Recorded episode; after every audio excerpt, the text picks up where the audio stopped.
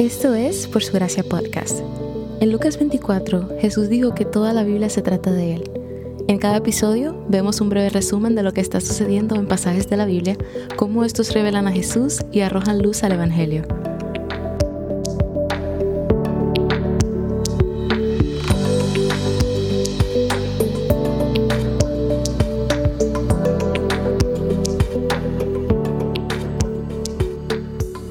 Israel se encuentra en el desierto. Han hecho un pacto con Dios y Él les ha dado una tienda sagrada en donde puede morar con ellos, un nuevo Edén.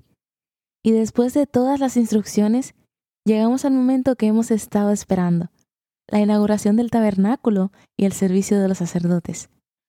Hasta ahora hemos visto descripciones de los sacrificios. Estos sacrificios necesitaban sacerdotes para realizarlos, y lo último que supimos de Aarón en el libro de Éxodo quien era el sumo sacerdote, es que estaba rogando por su vida después de hacer un ídolo de oro para Israel en forma de becerro, en Éxodo 32:22.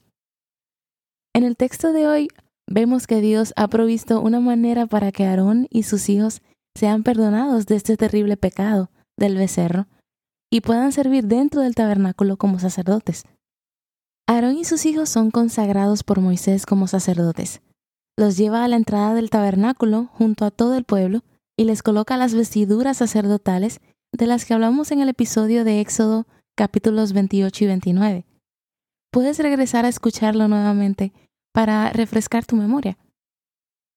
Pero un detalle interesante que no mencioné sobre las vestiduras en ese episodio, y que aprendí hace poco de hecho, es que estaban hechas de un lino fino para que los sacerdotes no sudaran. Esto era una alusión a cuando Dios dijo a Adán al expulsarlo del jardín del Edén que con el sudor de su rostro comería pan como consecuencia del pecado fuera de la presencia de Dios. La idea detrás de no sudar es que se suponía que los sacerdotes en el tabernáculo eran una representación de la humanidad en el Edén. Cuando servían en el tabernáculo, simbólicamente estaban de regreso en el jardín. Las vestiduras sacerdotales los hacían lucir como una humanidad exaltada, algo así como luciremos en la resurrección cuando Jesús reine en la tierra con nosotros. Una vez vestidos, Moisés toma el aceite de unción, unge el tabernáculo, sus muebles y utensilios siete veces. Unge a Aarón, su hermano, como sumo sacerdote, y viste a sus hijos. Aarón es la primera persona en la Biblia que es ungido. De hecho, es el primero en ser llamado Mesías en hebreo o Mesías, que significa ungido, lo cual es muy importante en la narrativa bíblica. Luego de esto, Moisés trae ofrendas de las que hemos leído hasta ahora. Primero una ofrenda por el pecado, para purificarlos, luego un holocausto como señal de que estaban siendo entregados completamente al servicio del Señor. Seguido de esto, Moisés realiza algo interesante. Toma de la sangre de un carnero de consagración y la coloca en el lóbulo de la oreja derecha en el pulgar de la mano derecha y en el pulgar del pie derecho de ellos. Sé que parece que estoy hablando en otro idioma ahora mismo, quizás estés perdido o perdida en todos esos rituales extraños, pero recuerda que lo importante es que comprendamos el significado detrás, y estoy aquí para ayudarte. Colocar la sangre en estos lugares específicos significa escuchar, hacer y caminar. Los oídos de Aarón y sus hijos estaban siendo apartados para solo escuchar, hacer y caminar en los mandamientos de Dios. Cada aspecto de sus vidas, mente, cuerpo y decisiones estaban siendo dedicadas a Dios. Esto es importante porque los cristianos, como he mencionado, son llamados sacerdotes en el Nuevo Testamento. Por lo tanto, lo que escuchamos, hacemos y pensamos por igual deben ser apartados únicamente para dedicación a los mandamientos de Dios. Terminando la ceremonia de consagración, el rol de mediador entre el pueblo y Dios oficialmente pasa de Moisés a Aarón, y ocurre una celebración masiva de siete días en honor a lo que Dios ha hecho por su pueblo. El capítulo 9 inicia en el octavo día. Tanto Aarón como sus hijos comienzan a ofrecer los tipos de sacrificios por el pueblo que Levítico ha ordenado hasta ahora. El resultado de esta obediencia es tremendo. Dios revela su gloria y envía fuego al altar de la entrada para consumir el holocausto. Es algo intenso pero maravilloso, y todos se postran en adoración. La presencia manifestada de Dios finalmente se encuentra entre su pueblo, para dar inicio a su comunión con ellos, justo como el jardín del Edén. Todo iba de maravillas, hasta que más tarde, ese día, dos hijos de Aarón deciden ir al lugar santísimo en sus propios términos. Deciden hacer lo que parece bien en sus propios ojos. Ofrecieron incienso que no se les había ordenado ofrecer y del lugar que no debían ofrecerlo. El incienso debía encenderse siempre con fuego del altar en la entrada del tabernáculo. Pero ellos trajeron incienso de otro lugar y tomaron el rol de su padre, que no les correspondía aún. No tomaron las cosas santas de Dios en serio que es rebelión contra los mandatos del Señor.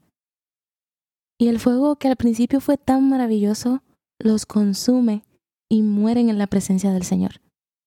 Quizá suene un poco duro el juicio, pero recordemos que ya Levítico ha establecido que quien tiene un rol de mayor responsabilidad es juzgado más severamente. Ellos eran sacerdotes, y el primer día en su trabajo decidieron que no harían las cosas como Dios ordenó cuando se habían comprometido con hacer y escuchar los mandamientos de Dios. Pero descuida, esta no es la manera en la que el Señor trata con todos.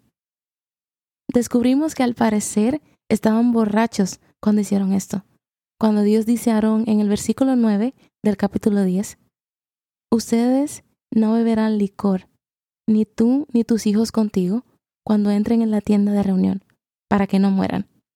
En la versión NBLA. Este tipo de escenas no es algo nuevo en la Biblia. Hemos estado aquí antes. Es el patrón que hemos visto desde el libro de Génesis. Dios establece personas para representarlo, y en lugar de confiar en Él y seguir sus mandamientos, eligen hacer lo que consideran bueno en su propio entendimiento. Es lo que sucedió con Adán y Eva en el árbol, luego cuando Israel hizo el becerro de oro al pie del monte Sinaí, y ahora también en la inauguración del tabernáculo, el sacerdocio falla. Por primera vez desde el jardín del Edén, Dios estaba tomando residencia permanente entre un pueblo escogido.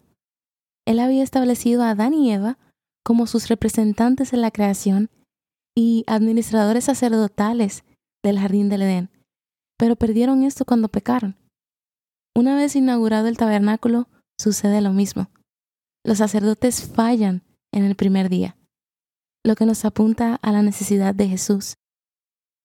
¿Cómo apuntan a Jesús los pasajes de hoy?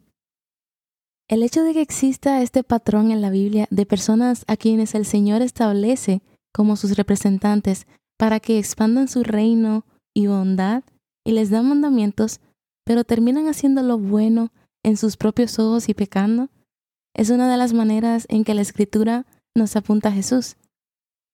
Lo que este patrón nos enseña es que no es suficiente con un representante humano para romper con este ciclo de pecado y muerte, porque fallaría.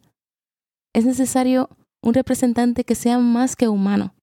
Es necesario que Dios mismo se haga uno de nosotros y sea el representante perfecto que Adán y Eva y todas las demás personas en la Biblia fallaron en ser. Que nos enseñe cómo serlo y nos empodere para hacerlo. Esto es lo que hizo Jesús.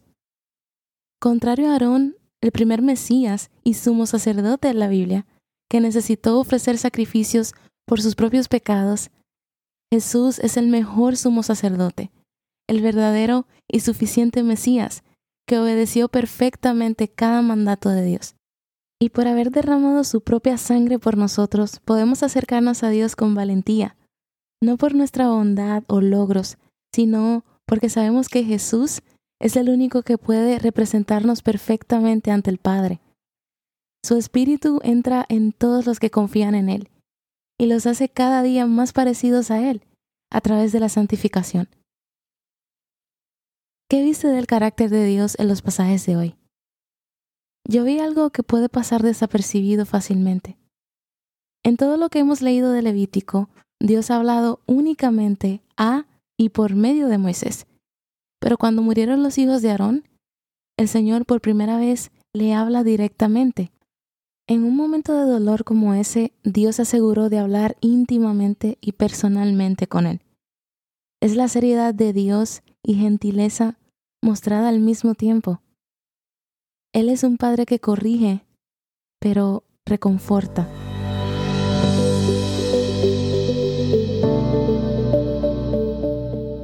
Gracias por escuchar Por Su Gracia Podcast. Por Su Gracia es un ministerio dedicado a estudiar la Biblia con el objetivo de descubrir el glorioso Evangelio de Cristo en todas las Escrituras. Para más recursos, sigue la cuenta Por Su Gracia Estudios en Instagram.